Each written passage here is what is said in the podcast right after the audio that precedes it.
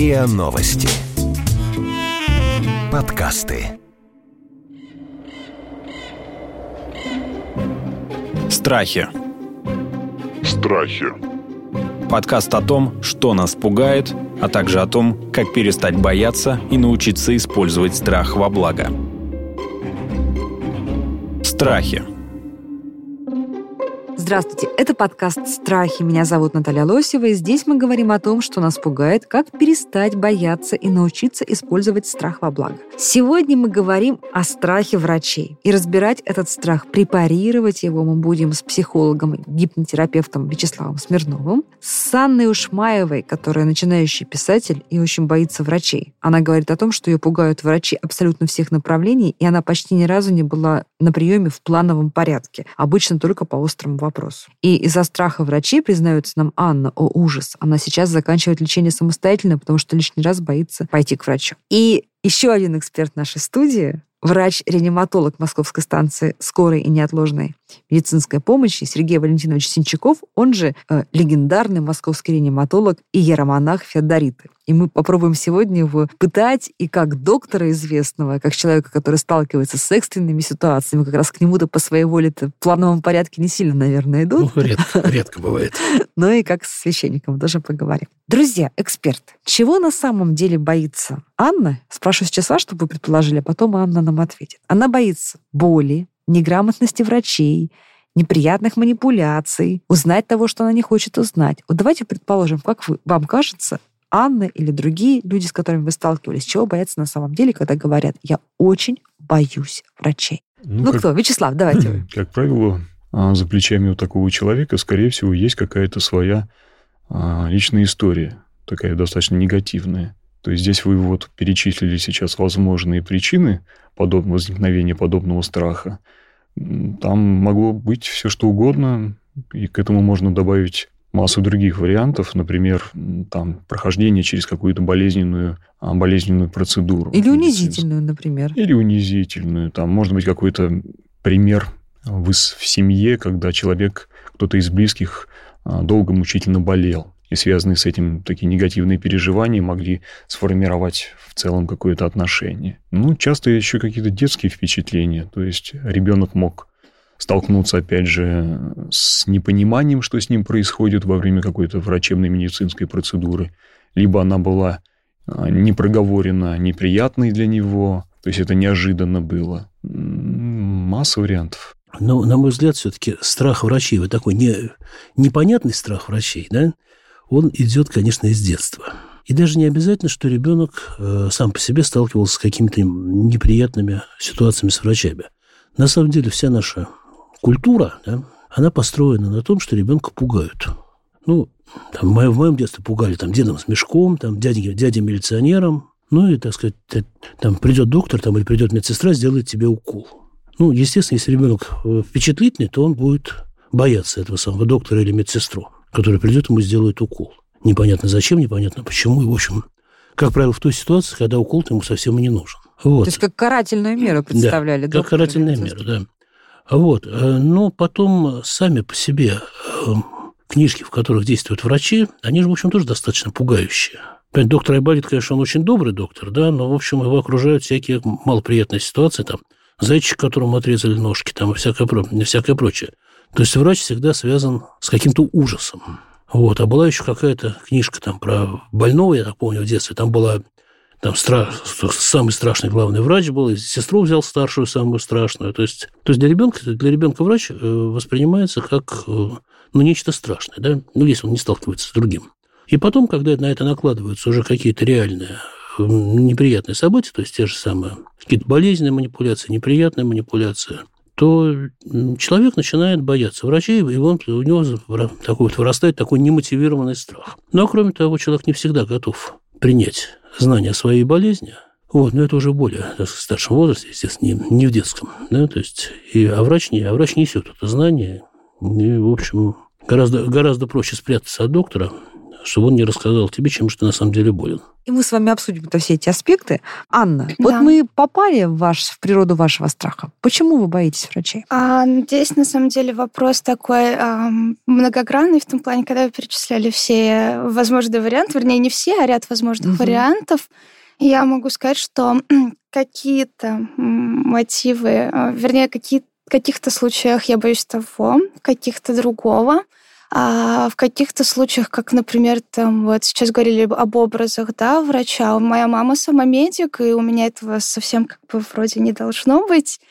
Тем не менее, а, попали сейчас, когда разговорили о вот этом образе страшного доктора. Из детства. Да. А, у меня был вот вопрос такой а, по поводу мне кажется, что вообще вся вот эта медицина, да, в российских реалиях в любом случае, которую я видела, она как будто сама все делает для того, чтобы пугать даже детей. Например? картинки в, в кабинетах врачей, они очень, они страшные. И я сейчас не про, да, те случаи, когда ну, возможно, там, да, краска там... Ну, что вы видите? Это опухоль какая-то, вы увидели картинку опухоли или отрезанные ноги, что вас Ну напугало? да, там вот эти гангрены, вот а, разные вещи. Они ведь и в детских, и в детских тоже отделениях висят разные какие-то страшные зубы, с, ты сразу не хочешь никуда идти, потому что ты понимаешь, ну, а вдруг там вот такой же а, а адская труба вот в этот То есть какой-то фильм ужасов, да? В вашем да. сознании сформировался фильм ужасов. Это и есть э, больничка, это фильм ужасов. Ну, то есть мой страх перед врачами, он начинается даже не с врача. Он начинается с того, что я сейчас буду знакомиться с людьми из вот регистратуры, и вот дальше. Не то чтобы меня пугают эти люди, но вот я понимаю, что это большие сложности, потом будут страшные, странные лифты, странные картинки везде, и вот вот смотрите, я на самом деле об этом не думала. Но мне сложно этот страх воспринять, потому что я из медицинской династии, и то, что пугает вас, э, для меня просто было там частью моего детства. Это нормально. Но ведь действительно, мне кажется, Анна права, да, что больница для нас, э, в нашей стране, во всяком случае, да, это такое казенное учреждение. У mm. нас даже, мне кажется, вот эти вот чепчики с э, разноцветными рисунками-то появились совсем недавно. Недавно, да, 90-е годы. Ну, это, наверное, самых модных докторов был в 90-е годы чепчик. Мне кажется, это вот совсем недавно. Да? Нет, 90-е годы было уже. В детских больницах уже в 90-е годы. Ну, то есть больница – казенный дом. Ну, вопрос спорный, да, потому что Моя старшая дочка, например, выросла на том, что с детства любила разглядывать атлас Синельникова, анатомический атлас. Ну, мы сейчас с вами не берем да, династийных да. детей, да, потому что да, это, это искаженное сознание, это уже другая, другая, другая история. Давайте мы поговорим про нормальных да. людей. Причем дочка не стала медиком. вот. Она философ, журналист, монахиня. Вот, так что... Итак, вот смотрите, очень важно. Итак, мы, первое, э, чего боится Анна, она боится этой недружественности этого казенного дома, да, этих уставших теток э, в регистратуре, которые рыкнут, да, э, и вам уже, вы и так боитесь, да, вам еще станет неприятнее. Этих картинок на, э, на стенах, этих лифтов холодных, трясущиеся каталки и прочее. Ну, наверное, это невозможно изменить, да, эту ситуацию, к ней можно изменить отношения. Ну, Давайте видимо, попробуем да. вот проработать этот аспект прямо сейчас, да, Вячеслав, а как мы с вами можем изменить отношение вот этого напуганного больного человека, которого горло болит, э, там что-то щемит, ему и так страшно, он не знает, какой диагноз поставить. Он приходит в казенный дом. Как правильно? Мы не можем с вами сейчас перестроить все больницы при всем желании, да, изменить атмосферу. Как правильно Анне и другим людям воспринять этот казенный дом, чтобы это перестало на них оказывать угнетающее э, воздействие?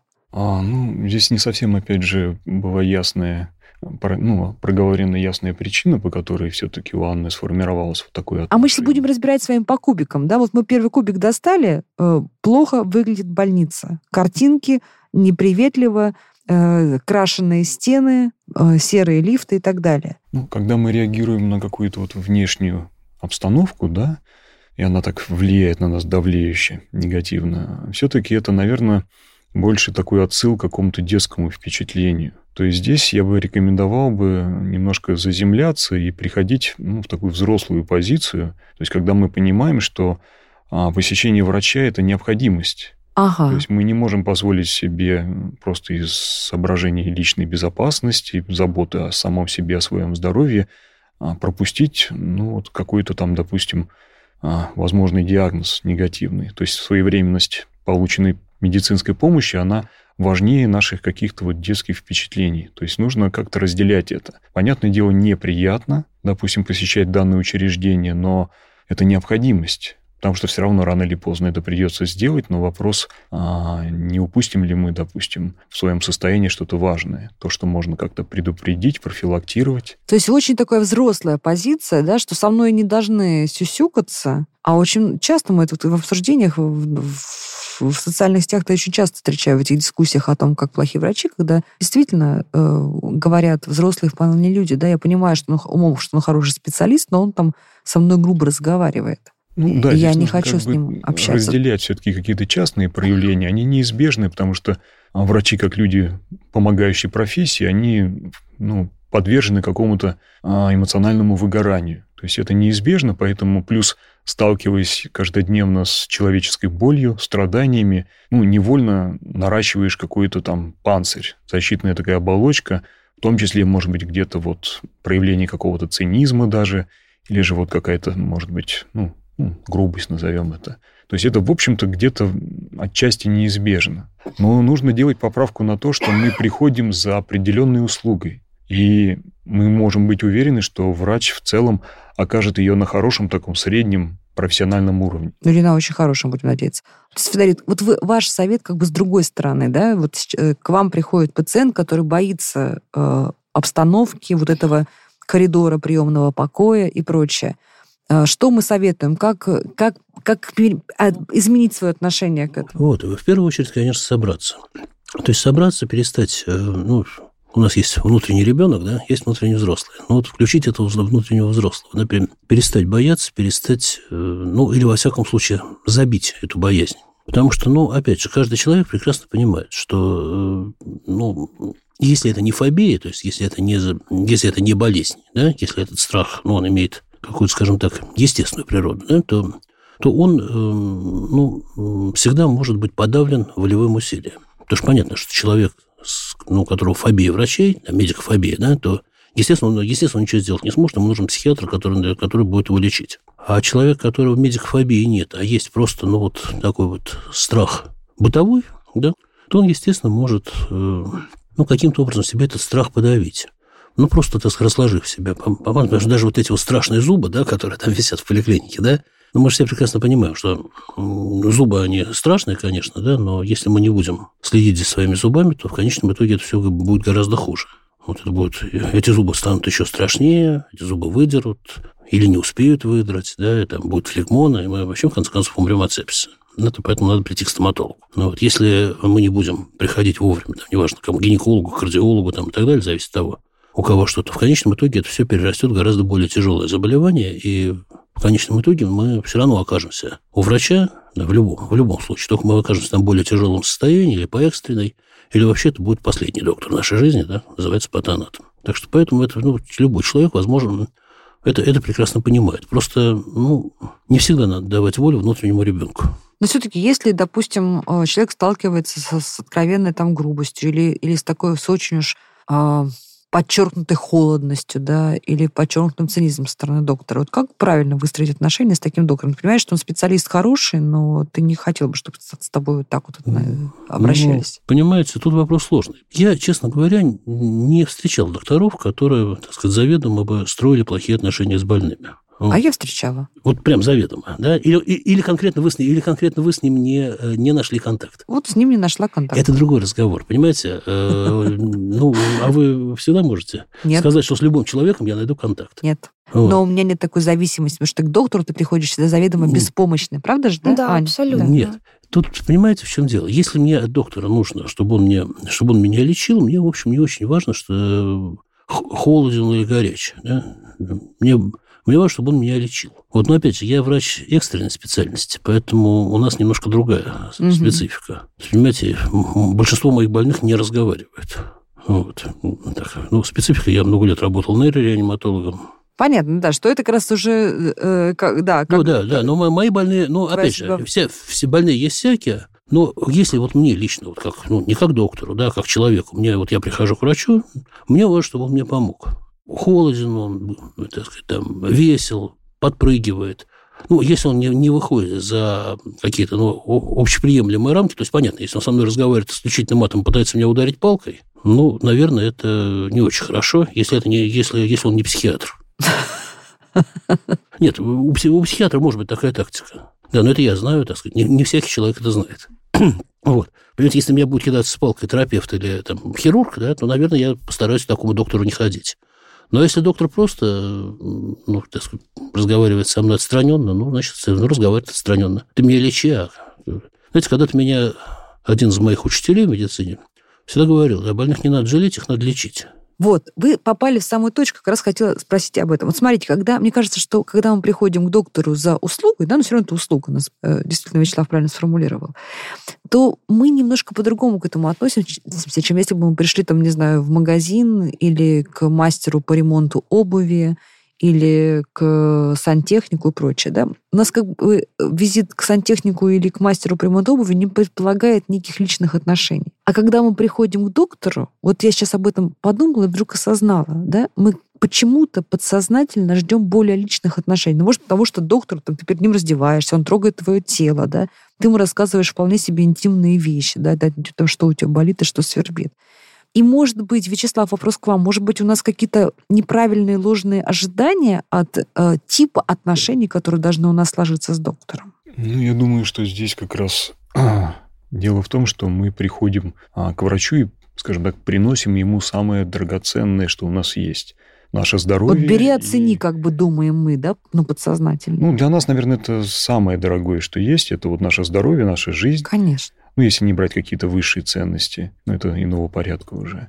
И естественно, что мы приходим с этим, с этой драгоценностью, бережно ее приносим, и мы ждем трепета такого же. такого же где-то вот трепетного отношения к тому, что мы принесли. Правда, и... Анна, да, так это? Да, это абсолютно. И вот, мне кажется, самая такая первая история моего сознательного от Бегство. Да, бегство, бегство от врача. Она случилась после моего первого похода к гинекологу, где-то лет 12. Ой, это очень травматично, мне очень кажется. Очень травматично. Быть, да? Я была еще без мамы, я была с, как со школьным вот э, походом там. А, с другими, да. Угу. И я при, пришла туда, получила очень странные комментарии от врача, который мне сказал, «А тебе что, неинтересно, что у тебя там происходит? Которые я не смогла правильно воспринять. И до сих пор, если честно, я не очень знаю, что это имеет в виду. Может, у меня сознание уже немножко исказило вопрос. Угу.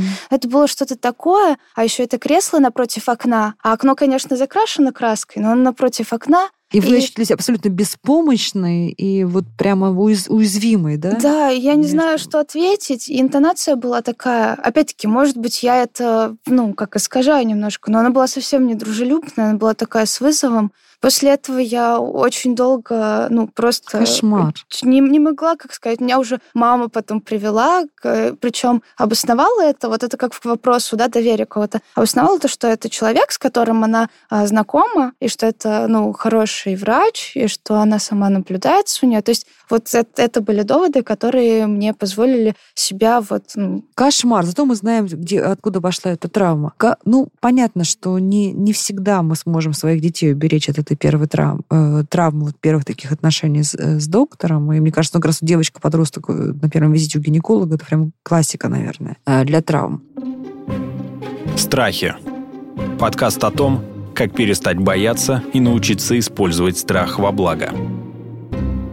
Как правильно, Вячеслав, человеку себя настроить на э, конструктивные отношения с доктором, на правильные ожидания? Вы, вы точно, вы говорите, приносит самое ценное. И что? Но мы не можем от каждого доктора ждать вот, этого, вот этой трепетности, наверное, к ну, себе. Ну, наверное, опять же, вот некое понимание такого субъективного нашего отношения к происходящему. То есть мы должны отдавать себе отчет, что да, безусловно, мы приносим самое дорогое, а, но насколько мы можем ожидать, действительно надеяться на то, что человек проявит столь же трепетное отношение а, в наш адрес – ну, в идеале, да, конечно. Но в целом мы должны просто понимать, что врач – это прежде всего профессионал, это специалист своего дела.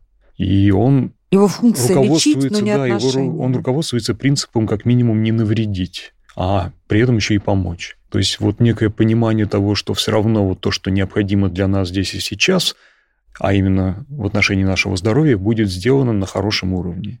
Если это сопровождается какими-то вот шероховатостями, ну, опять же, это больше вопрос к нашему личному ожиданию, как это должно быть. Ой, не знаю. Отец Федорович, что вы думаете по этому поводу? Вот где, вот, где, где обязательная деликатность со стороны врача, а где все-таки завышенное ожидание стороны больного в плане отношений? Ну, вот в ситуации, с, допустим, с Анной ну, Примирана, да. это, конечно, да, это, ну, по сути... Это непрофессионально это, для да, детского гинеколога. Для детских гинеколог, конечно, должен быть в этом плане более... Опять же, я, насколько понимаю, вот, ну, вот так, как Анна рассказывает, э, доктор не сказал ничего особенного. Она, она, просто не, э, она просто не учла, что перед ней вот именно такая девочка. Девочки бывают mm-hmm. разные, mm-hmm. даже 12 лет. То есть кому-то это... Э, то есть хрупкая, без да, мамы. Хрупкая, не, ну, даже без мамы, если диспансеризация, понятно, что без мамы, но, но э, девочки, то, девочки 12 лет бывают разные. То есть кому-то действительно интересно, что у нее внутри, там, кому-то это безразлично. Да, как, а кого-то это пугает. А кого-то это пугает. В том-то все и дело. Поэтому Конечно, врач, особенно вот ну, такой специальности, должен ну, хотя бы немножко чувствовать детскую психологию. Потому что понятно, что с каждым больным, да, ну, не только с ребенком, с каждым больным мы все равно, э, как правило, разговариваем по-разному. Ну, опять же, так, у меня немножко опыт скоропомощной, да, помимо, помимо общереанимационного, я еще всю, всю свою жизнь поработал на скорой. Вот как пришел в 81 году санитаром на перевозку, вот, так, э, так вот и работаю. До сих пор, вот, хотя был в клинике, все, ну вот, ну так вот, эм, Понимаете, конечно, за эти годы, да, я сталкивался с разными больными, да, и, естественно, с каждым больным ты общаешься по-разному, да, то есть с кем-то ты разговариваешь подчеркнуто вежливо, подчеркнуто... А кого-то, да. наоборот, нужно встряхнуть. А кого-то нужно встряхнуть, да, а кого-то можно и обругать, а кому-то, так сказать...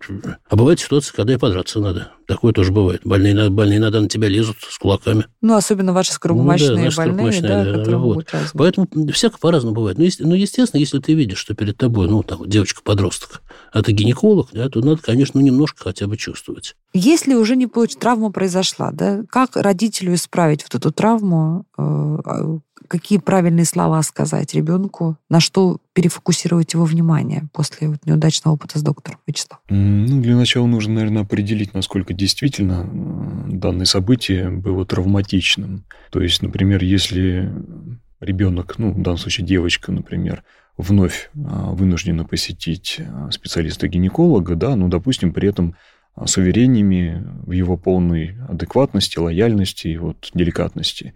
И этот опыт для нее не то есть был. перекрыть как бы надо, да? да этот если, опыт? если этот опыт все благополучно перекрывает, то есть ну, некий негативный опыт перекрывается позитивным. И в целом дальше некое доверие перед специалистом данного направления восстановлено, то можно считать, что ситуация как бы исчерпана. Если же, невзирая на положительный опыт, продолжается, вот, сохраняется вот это состояние сильной тревоги, вот этого страха, то мы можем уже говорить все-таки о наверное, формирование какого-то уже фобического... То есть надо идти уже к, что, к врачу, что произошло, кстати, у Анны, да? То есть у Анны мама все сделала правильно, отвела ее к хорошему доктору, но, тем не менее, страх остался, правильно я понимаю? Но это дело в том, что это произошло очень поздно. Не в плане, потому что я очень долго отказывалась. Как бы это не работали увещевания. Уверения в том, что врач хороший, и все хорошо, угу. они не работали.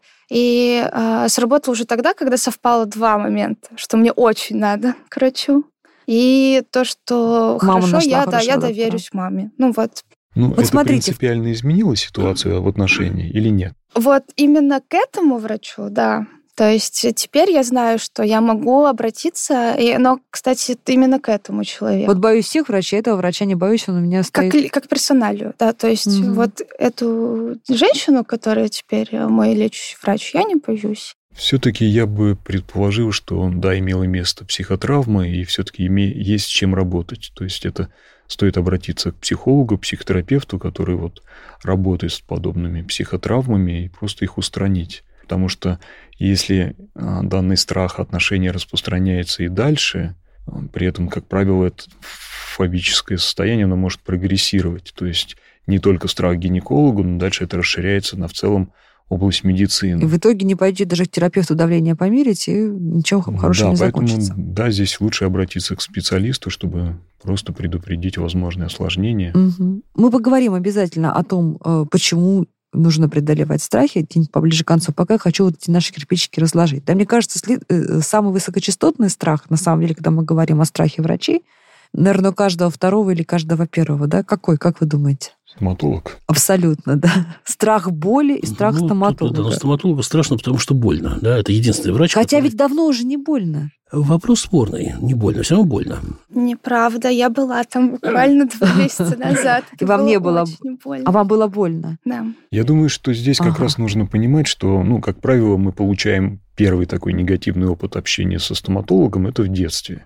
Угу. А, как правило, это все-таки относится к каким-то ранним периодам, ну, скажем так, развития медицины, когда вот эта ужасная бормашина, когда отсутствие элементарной анестезии, то есть все по-живому происходит. Естественно, что такое сильное травматичное запечатление, оно дальше определяет все отношение в целом к стоматологии. И вообще к белому халату, потому что такой высокочастотный да, доктор, да. да, получается у нас. Но нужно понимать, что медицина не стоит на месте, она развивается, и нужно просто элементарно собрать некую информацию, что сейчас используется, применяется, вот, допустим, в стоматологической практике. Сейчас есть хорошие обезболивающие средства для тех, кто категорически вообще не приемлет какого-то каких-то манипуляций во рту, любое вмешательство, есть, опять же, вариант общего наркоза. Ну, общей анестезии. Ну, я думаю, здесь эти следует поспорить, да? Ну, нет, Без почему? Нет, ну, общую анестезию можно сделать кому угодно, просто разговор...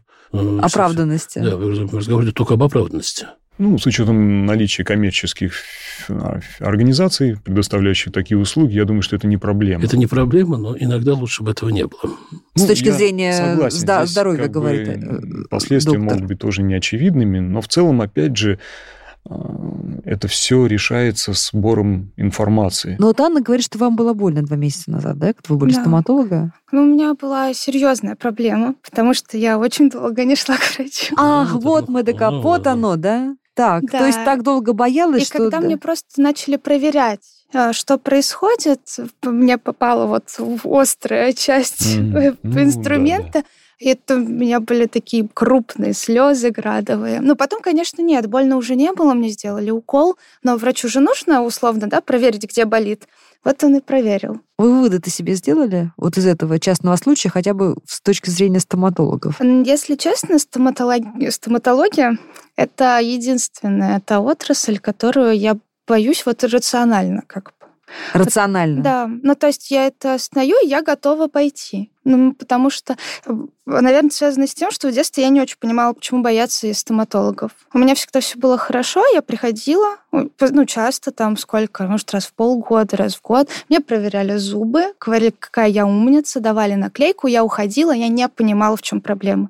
У меня уже во взрослом возрасте появились первые проблемы, и тогда я... Ну, то есть у меня как-то мысли не было, что это может быть больно и тут раз, и мне что-то начинают сверлить. Вот. Поэтому, ну, как бы я понимаю, что это все оправдано, все хорошо. И это единственный врач, к которому я готова как бы идти. Слушайте, я вообще считаю, что больному не должно быть больно. Отец Федорит, вы как считаете? Как, как реаниматолог? Должно ну, быть? Вообще, ну, вообще нежелательно. Да? У нас просто другой взгляд, что совсем без боли не получается как себя... Вот как человек боится идти к врачу, потому что боится, что ему будет больно, в итоге он все запускает, так что ему точно будет больно. Как правильно... Э, поговорите с нами, пожалуйста, как нам правильно себя настроить на... Именно так и настроить, что, что, мне, что мне может быть больно, потому что я болею. Потому что болезнь, она происходит от слова «боль». Ну, то есть, э, естественно, что, в общем, на самом деле никому не интересно делать больно. Врачу, давайте да, услышим. Да. Врачу неинтересно, да. чтобы не, вам да, было больно. Да, врачу да. неинтересно, чтобы было кому-то больно. Да? Почему? Потому что это мешает. Потому вам. что, по большому счету, это мешает. По большому счету, это мешает. Потому что, потому что больной, если это ребенок, он кричит. Если это, если это взрослый, он, там, не знаю, плачет. Вот он может схватить за руки, он может сделать что-то. Ну, то есть, по-хорошему говоря, всем хочется, чтобы больной сидел тихо, нормально реагировал на все манипуляции и вообще, и вообще лучше всего рассказывал анекдоты. Вот важнейшая вещь сейчас звучит, да, что дорогие, боящиеся боли больные, врачи не заинтересованы в том, что вам было больно. Да, да конечно, конечно. Ну, понятно, что вот правильно, как Анна сказала, что когда доктору надо было проверить, что же там происходит, он э, вынужден был сделать больно. Попал. И попал, да. Но, понимаете, если я смотрю больному, например, живот, да, если у него аппендицит, да, я попаду в ту точку, где больному будет больно. И точно поставите диагноз и поставлю, по локализации да, поставлю, боли. Да. А уже оперировать его будут, уже будут без боли, да, потому что он так, будет под, так сказать, под наркозом или даже, пусть даже под местной анестезией, да, там, все равно ему уже больно не будет. Ну, я, значит, постараюсь ему сделать не больно. Если под, под общей анестезией, то просто будет не больно, да, там.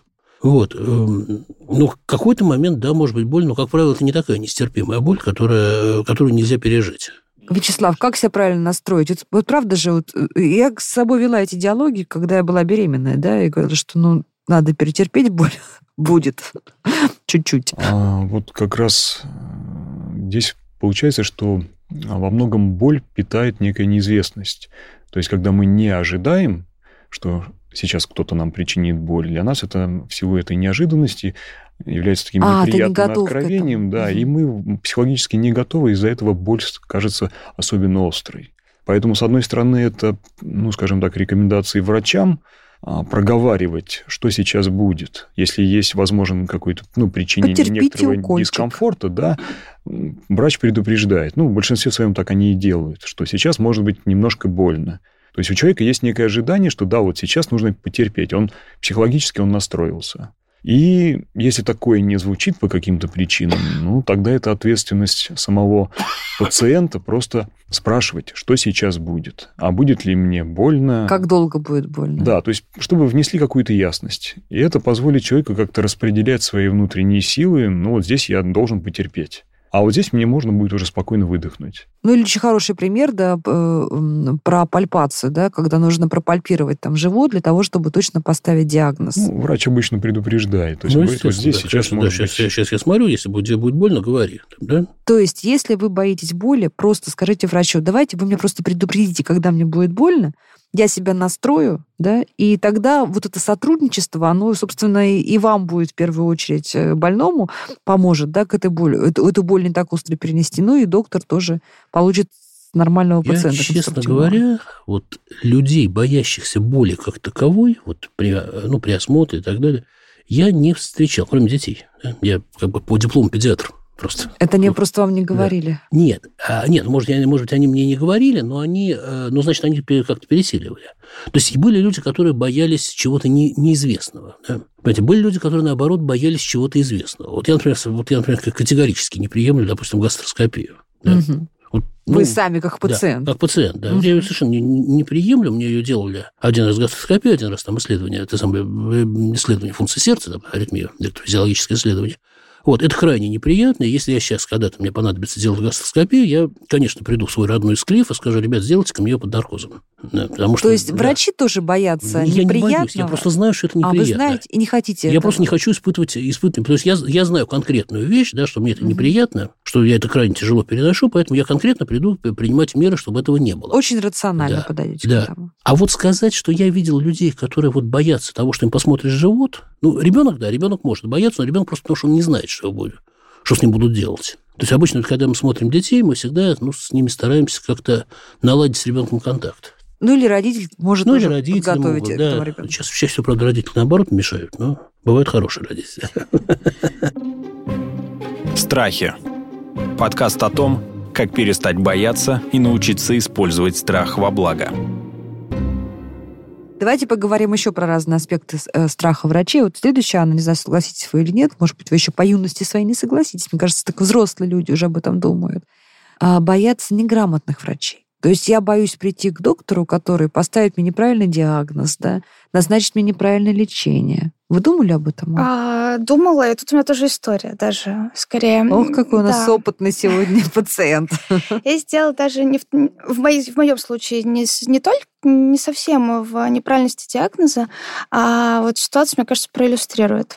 У меня была, была повреждена родинка, и когда ну, я решила ее удалить, мне сказали, что нет, мне нужно обращаться к врачу а, в онкологию. Я обратилась к врачу в онкологию, а, мне ну, провели операцию, ее вырезали, и я должна была находиться под э, вот заключением, в общем, больницы 10 дней. Столько длились э, ожидания результатов анализов.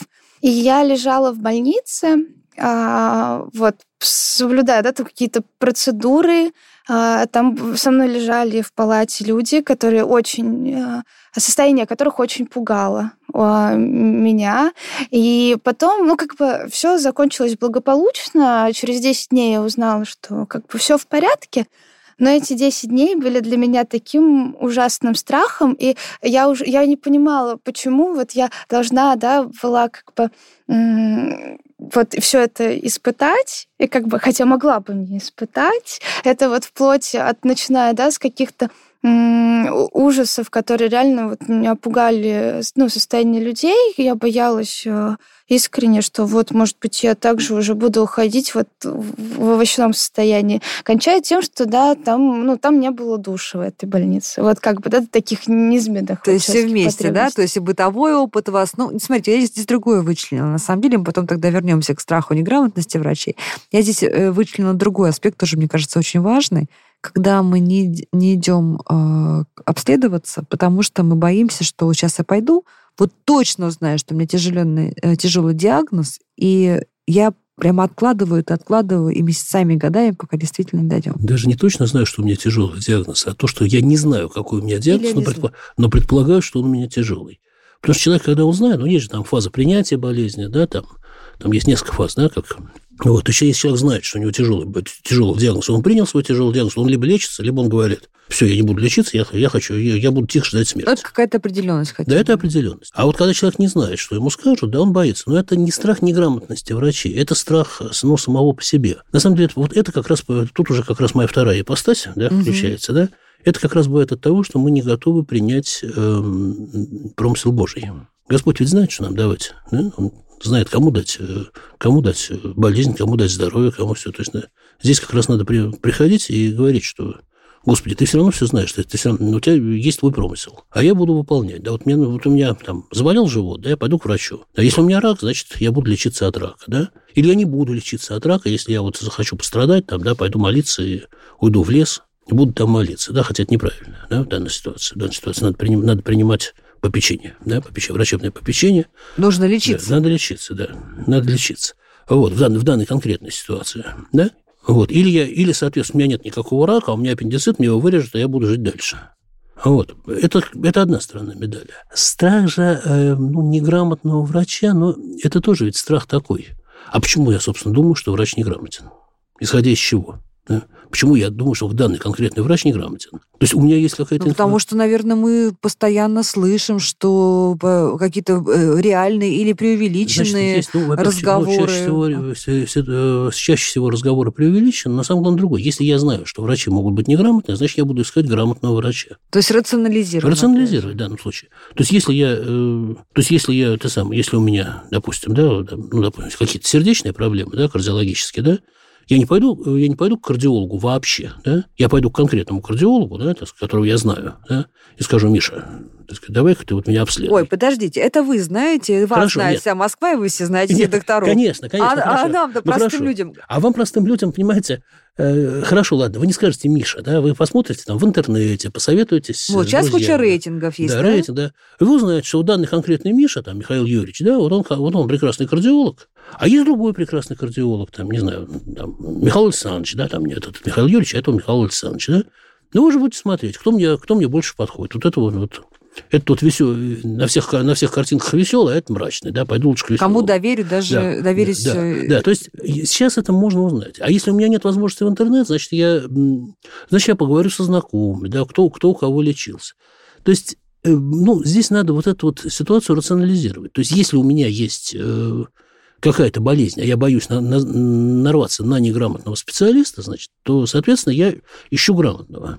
Вячеслав, это может быть такая внутренняя отмазка, да? Я никому не доверяю, а на самом деле это я для себя просто придумываю предлог, чтобы не пойти к доктору. Ну, вероятнее всего, это страх избегания вот, какого-то, либо узнавания чего-то а, для данного человека неприятного, либо в целом ну, такая где-то, наверное, страусиная политика, когда человек, э, что называется, вот включает свою детскую часть, и пока я не узнал, все вроде как относительно благополучно. Может быть, там оно само как-то пройдет, утихнет. И вот в надежде на это человек, к сожалению, упускает драгоценное время. И это может... А более того, еще, если он начинает как-то а, заниматься самолечением, то есть при этом какие могут Анна, быть последствия самолечение этого. вам говорит. А, здесь можно только просто предполагать, чем это может закончиться негативным. Поэтому, конечно, здесь опять же нужно включать действительно взрослую часть, рационализировать и понимать, что ну, это нужно сделать. Будет ясность, будем с этим, как говорится, работать. То есть на самом деле нам нужно вот предмет как бы страха, да, эпизод страха, он очень короткий, да? То есть только тот момент, когда ты должен дойти до врача и узнать уже диагноз. Либо ты обрадуешься, потому что знаешь, что это какая-то там, ну, мелочь, которая лечится за две недели, либо ты действительно узнаешь, что диагноз, ну, не очень приятный, да, но тогда ну, с этого момента наступает да. план действий. Да, то есть, понимаете, вот я хотел добавить слово по поводу самолечения. Понимаете, самолечение – это ведь тоже, э, ну, как, какой-то выбор, да? То есть я не просто боюсь врача, значит, я, я выбрал другой метод лечения, допустим, вместо того, чтобы оперировать тот же аппендицит, да, я сижу и ем грибы. Но принимаю риски. Я принимаю, понимаю риски, я не верю врачам, я не верю вообще то, что, что можно вырезать аппендицит, я вот ем грибы и думаю, что мне это поможет. Да, то есть это тоже выбор. Да? Но когда человек просто боится и прячется, это уже действительно какая-то детская тактика, там, трихрак я в домике. Страхи. Подкаст о том, как перестать бояться и научиться использовать страх во благо. Так, вот скажите мне, пожалуйста, раз, два, три аргумента для Анны или для других людей, когда я сижу и понимаю, что что-то не то, надо идти к врачу, но не могу сделать этот шаг. Вот скажите три аргумента, которые я, я должен услышать от вас. Три а приема. а это же зависит от ситуации конкретной. Э, что, собственно, что, собственно, беспокоит и насколько это угрожает жизни. Понимаете, если это угрожает жизни, значит, приходят два санитара, забирают его и увозят, да? Если, если, если это действительно угрожает. То это ваш реанимационный да, больной. Это наш реанимационный да. больной, да. Если человеку не, человеку не, если человеку эта жизнь непосредственно не угрожает, ну, значит, надо попытаться поговорить, обсудить, ну, объяснить, да, чем это опасно, почему это опасно, чем это может закончиться. То есть ну, близкие должны вступить, ну, наверное, близкие диалог, должны. Да? Нет, можно поговорить. Ну, понимаете, как? У Самому меня, собой. опять же, вот, ну, вот по скорому часто бывают такие ситуации. Ты приезжаешь, а человек, вот он на отрез отказывается от госпитализации, а ему надо, да, вот у него инфаркт. Что да? вы ему говорите тогда? Ну, в разных случаях по-разному, зависит от человека. То есть, если это какая-то старенькая бабушка, я ей скажу, что, миленькая, ты Библию это читала? Что сказано? Доверяй врачу, да, сказано. Врач от Бога, да? Ты Библию читала? Это, кстати, вот вы сейчас правильно очень проговариваете этот э, чудовищный стереотип, который меня лично очень раздражает. Откуда-то в головах, так сказать, секулярного общества есть убеждение, что, значит, священник скажет тебе, заболел, так сказать, прими волю Божью, не лечись уж, что тебе ну, суждено, да? Ну, умный Священ... священник этого не скажет. Да, Священники никогда. бывают и глупые, но... Вот, все бывают глупые, да, но умный священник не скажет такого никогда. Священник скажет, иди к врачу. Иди к врачу. Немедленно. Есть даже, есть даже угу. такая шутка. Ну, когда больной, значит, сам, ну, рассказывает, я, говорю, у меня говорит, ногу раздуло, приходит, приезжает, значит, больной с рожественным воспалением. Говорит, у меня ногу раздуло, я сначала там красным, красным носком обматывался, потом, значит, там, там еще чем-то, потом, значит, бабки шептуньи пошел. Потом пришел священник. Ну, что это священник сказал, там, помазать, э, помазать масло? Нет, говорит, Священник сказал, иди кто, иди кто дурачок, к врачу, потому что у тебя рожа. Священник, священник оказался, оказался выпускником мединститута.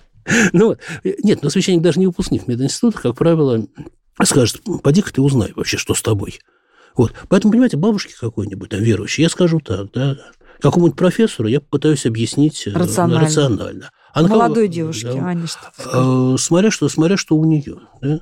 Ну, вот аппендицит, Аппендицит. Допустим, да? Час поболит и пройдет, ну, говорит вам. Угу. Испуганный ну, ой, ну, я расскажу, ну, я расскажу много разных историй, как я на Труповозке работал. Вот.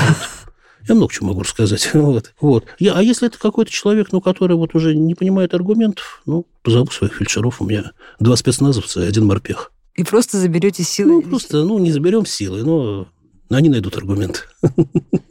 Как это, как это мешает вам? Вот, если теперь переходим к серьезной части разговора, вам как доктору, э, вы ну, видите этого боящегося больного, насколько это вам помогает или мешает, или вы не обращаете внимания? Ну, когда... Ну, опять же, понимаете, все по ситуации. Если этот больной, ну, его надо лечить, а он не мешает, значит, значит мешает. Ну вот, э, если я могу не обращать внимания на его страх, да. Это вот не я... может мешать постановке диагноза? Да, конечно. Во-первых, он может от меня скрывать просто. А, вот что, он боится, и поэтому он не боится, договаривает. Да, да, поэтому будет скрывать от меня, да. Вот я ему смотрю живот, да. Опять же, да, я просто к животу беру, беру потому что ну, это как бы всем, всем понятно, да, медикам угу. и не медикам. Да, потому что есть гораздо более неприятные вещи, да, которые, которые человек может скрывать. Вот. Ну, я смотрю человеку живот. Понятно, что э, человек может ведь сопротивляться осмотру. Вот он напрягает брюшную стенку, да? Я его пытаюсь, я его пытаюсь продавить, а он, э, а он ее вообще напряг и не хочет. Ну, значит, соответственно, я ему ну, буду применять какие-то методы, которые, которые мне это позволят посмотреть. Если это в клинике, там, может быть, дадим какую-то поверхностную, поверхностную анестезию, да, если это на скорой, то ну, какие-нибудь шутки-прибаутки, там, песенку споем про кирпичики. То есть вы расслабите такого ну, больного, отвлечете ну, ну, по, ну, по-разному бывает. То есть, если это... Ну, вообще, конечно, если больной сопротивляется осмотру, это ну, крайне, крайне удобно. Но с детьми такое часто бывает. С детьми такое часто бывает. Вот ребенок, он, он зажался в комок, сидит, сидит орет, не дает себя осмотреть. Ну, вот. Ну, опять же, есть несколько способов, как осмотреть ребенка, который не хочет, чтобы его осматривали. Но мы о них не будем рассказывать. Да, но мы о них просто пока, пока не будем рассматривать. Ну, если касается, касательно живота, это поставить ему клизму. Самый простой. Понятно. Если вы будете бояться врача и мешать ему ставить да. диагноз, то, то вот он поставит клизму. Да, вам поставят просто клизму. Вячеслав, что должно измениться в обществе, на ваш взгляд, чтобы вот вам, как психологу, так сказать, не, не приходилось быть медиатором между э, больным и врачом? Да, вот там, если вы выдавали сейчас рекомендации, да, что сделать, чтобы мы искоренили вообще страх доктора, да? Я так понимаю, что интерьеры перекрасить мы уже выяснили, да? Что еще? Ну, в целом, наверное, это вопрос к некой общей информированности и даже, я бы сказал, образованности народа населения. Потому что, опять же, вот тот же страх а, какого-то а, неизвестного тяжелого там диагноза, да, он ну, у многих где-то ассоциативно связан, там, допустим, с онкологией. Понятное дело, что лет... В первую там, очередь даже, наверное. Ну, возможно. Понятное дело, лет там 40-50 назад э, медицина была на том уровне, когда, возможно, онкология как диагноз это что-то такое совсем, ну... Сразу да, обреченность. приговор, да. да. Приговор. Но сейчас, повторяю, медицина развивается, и сейчас... Если вовремя диагностировали, если вовремя ну, пошли к доктору. Да, безусловно. Но в целом сейчас медицина располагает большим арсеналом средств, чтобы даже, ну, я не беру там какие-то самые запущенные случаи, но в целом есть что предложить. Есть возможность а, хорошего исцеления со стойкой ремиссии. То есть это нужно понимать, а для этого как раз и нужна какая-то и информированность, и образованность. То есть, ну, как я думаю, что сейчас в этом направлении проводится а, серьезная работа, вот такое просвещение, плюс а, некая диспансеризация народа населения бесплатном порядке, может быть, потом будут какие-то дополнительные а бонусы. А должны работодатели, кстати, заставлять своих... Я сейчас не беру как бы юридическую часть закона, а вот так, так чисто морально-этическую и, э, и рациональную. Должны работодатели там заставлять или мотивировать сотрудников там уходить на частую диспансеризацию? Это вообще задача да, работодателя? Да, конечно. Ну, в большинстве, во многих организациях так и есть. Да. Так оно и есть, просто другой разговор, что ну, диспансеризация достаточно часто проводится формально. Потому что, опять же, работник не заинтересован проходить диспансеризацию. Угу. То есть такой, как бы, получается, э, ну, по, негласный договор, да? Вы там, доктор, быстренько давление да. померили, и я, да, давайте я, я побегу, побегу да. и вы тут уже да, оставайтесь. Нет, работник не заинтересован, э, потому что, если, потому что если его работа связана с какими-то вредностями, да, то есть и у него выясняется болезнь, то он может быть отстранен от а, работы. А, вот еще может быть такое. Да, поэтому здесь другая ситуация, да, то есть если, если бы, допустим, э, этот вопрос был как-то оговорен, что что бы тебе не поставили на диспансеризацию, тебя с работы не уберут, то, конечно, люди бы ходили на диспансеризацию с гораздо большим удовольствием. Тут получается целая цепочка такая, да, ниточка за ниточкой, вот тех Опять же, когда вот мы говорим, да, там вот, ну, там, э, больница, там, страшно, да, там. Понимаете, сейчас, сейчас больницы, на мой взгляд, да, стали страшнее, чем в моей юности, да. Ты же помните, было такое течение в живописи гиперреализм? Ну, помните, да, наверное? Такие Конечно. холодные интерьеры, да. Вот сейчас больницы все больше и больше становятся такими гиперреалистичными. Потому что если раньше, да, сейчас, кстати, лифты там, холодные панели зеркальные, да, то есть ты попадаешь в какой-то фантастический фильм, да, и непонятно, что тебя там ждет, да. А раньше ты, тебя заводили в обшарпанный лифт, там была какая-нибудь лифтерша тетя Манюня, которая там что-то ворчала, бурчала, вот. Ну и вроде как что-то что такое домашнее. Там еще стояло обычно какой-нибудь какая-нибудь тарелка с недоеденной кашей. Характерный запах больничной столовой. Да, то есть я как-то вот... Вот, то есть вот как-то тогда это было, может быть, даже в какой-то степени менее пугающе, чем сейчас. Вот, потому что, ну, Анна молодой, молодой человек. Холодные, да, холодные хай-тековые. Да, да, да, да, да, да. А раньше были такие вот тетя Манюня. Вот. Вот. А так что, ну, а еда, да, еда всякая есть. Хотя вот я тут в Клифф попал, лежал тут недавно. Вот. Я когда ехал, мечтал, сейчас приеду в Клифф, поем свеклу. И правда, действительно, принесли свеклу. То есть старая, старая больница да, вас э, примеряла с действительностью. Ну, да. Что должно измениться, на ваш взгляд, э, стороны современных врачей, чтобы больные перестали их бояться? Бояться там либо боли, некомпетентности, неизвестности? Чему вы должны научить вот молодых докторов? Я бы сказал так. Дело в том, что иррационального страха нельзя избежать. Да? То есть, вот если человек боится, вот просто боится, да, тут, ну, тут работа психологов больше, там, психотерапевтов, врачей, там, психиатров, да. Если страх, но если страх имеет какую-то, ну, рациональную природу, да, то я бы учил, ну, в общем, что мне приходится обычно делать с коллегами, с молодыми, я бы учил их все-таки, ну, стараться, во-первых, больше чувствовать больного, да, ну, как-то внедряться. То есть принимать При, во внимание. Принимать во внимание его, ну, страхи, его боязни, его даже, ну, его... Травмы, как случилось. Может быть, травмы, да, да там что-то еще и, э, ну, и стараться немножко под пациента подстроиться. Да, немножко подстроиться, потому что, ну, иначе просто нельзя. То есть, если ты не работаешь в той сфере, которая, ну, предполагает минимальный контакт с пациентом, то понятно, что нейрореаниматологу не надо подстраиваться. Под пациентом привозят больного в коме, вот, ему там, ему, ну, если подстраиваться, только потом, когда он уже из этой комы выходит. А если ты работаешь ну, с говорящими больными, то здесь, конечно, нужно найти ну, какой-то контакт. Мне, например, как-то раз помог кот найти контакт с пациенткой. Каким образом? Ой, ну, это была такая довольно забавная история. Значит, э, была девушка, молодая женщина, вернее, с, тяжелым, с тяжелой бронхиальной астмой, астматическим статусом. То есть, в принципе, она умирала уже. Она категорически отказывалась от госпитализации. У нее было, по-моему, то ли 8, то ли 7 бригад скорой помощи до нас. Вот она категорически отказывалась. У нее была мама тоже астматик, ну, такая вот токсичная мать, которая, значит, говорит, не надо никуда ехать. Я, я вот болею астмой 40 лет, и до сих пор не померла.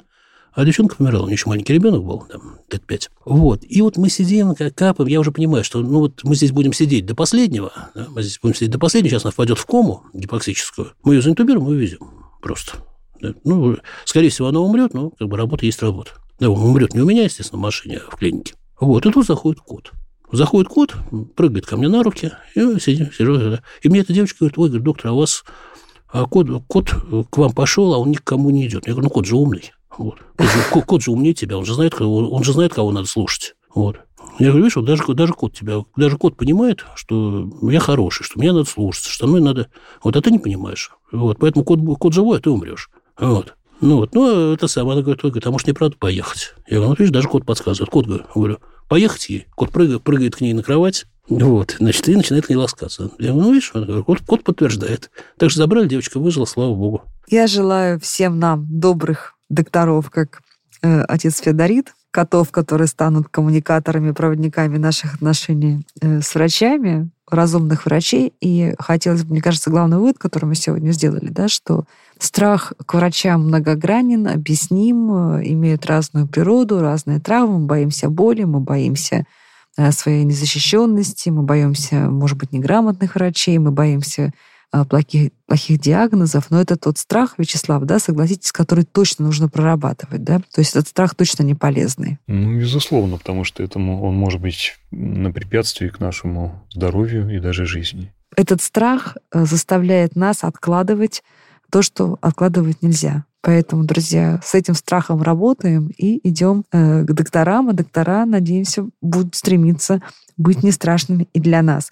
Это был подкаст «Страхи». Мы говорили о страхе врачей. Этот страх мы разбирались с психологом и гипнотерапевтом Вячеславом Смирновым, с врачом-реаниматологом э, и романахом Феодоритом и священником, и э, начинающим писателем Анной Шмаевой, которая бедная пережила довольно много травм, которые заставили ее бояться врачей, но мне кажется, что после нашего разговора, Аня, да, вам стало... Да, спасибо большое. Вам стало сильно-сильно легче. Подписывайтесь на подкаст на сайте ria.ru в приложениях подкаст App Store и Google Play, комментируйте и делитесь с друзьями. Присылайте истории, вопросы о ваших страхах на почту подкаст.ria.ru или в нашем инстаграм-канал подкаста РИА Новости. А мы будем и дальше говорить о том, что нас пугает, как перестать бояться и научиться использовать страх во благо, потому что вместе бояться бояться не страшно.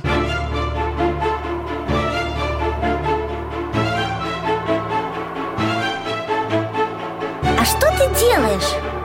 Боюсь. А давай бояться вместе.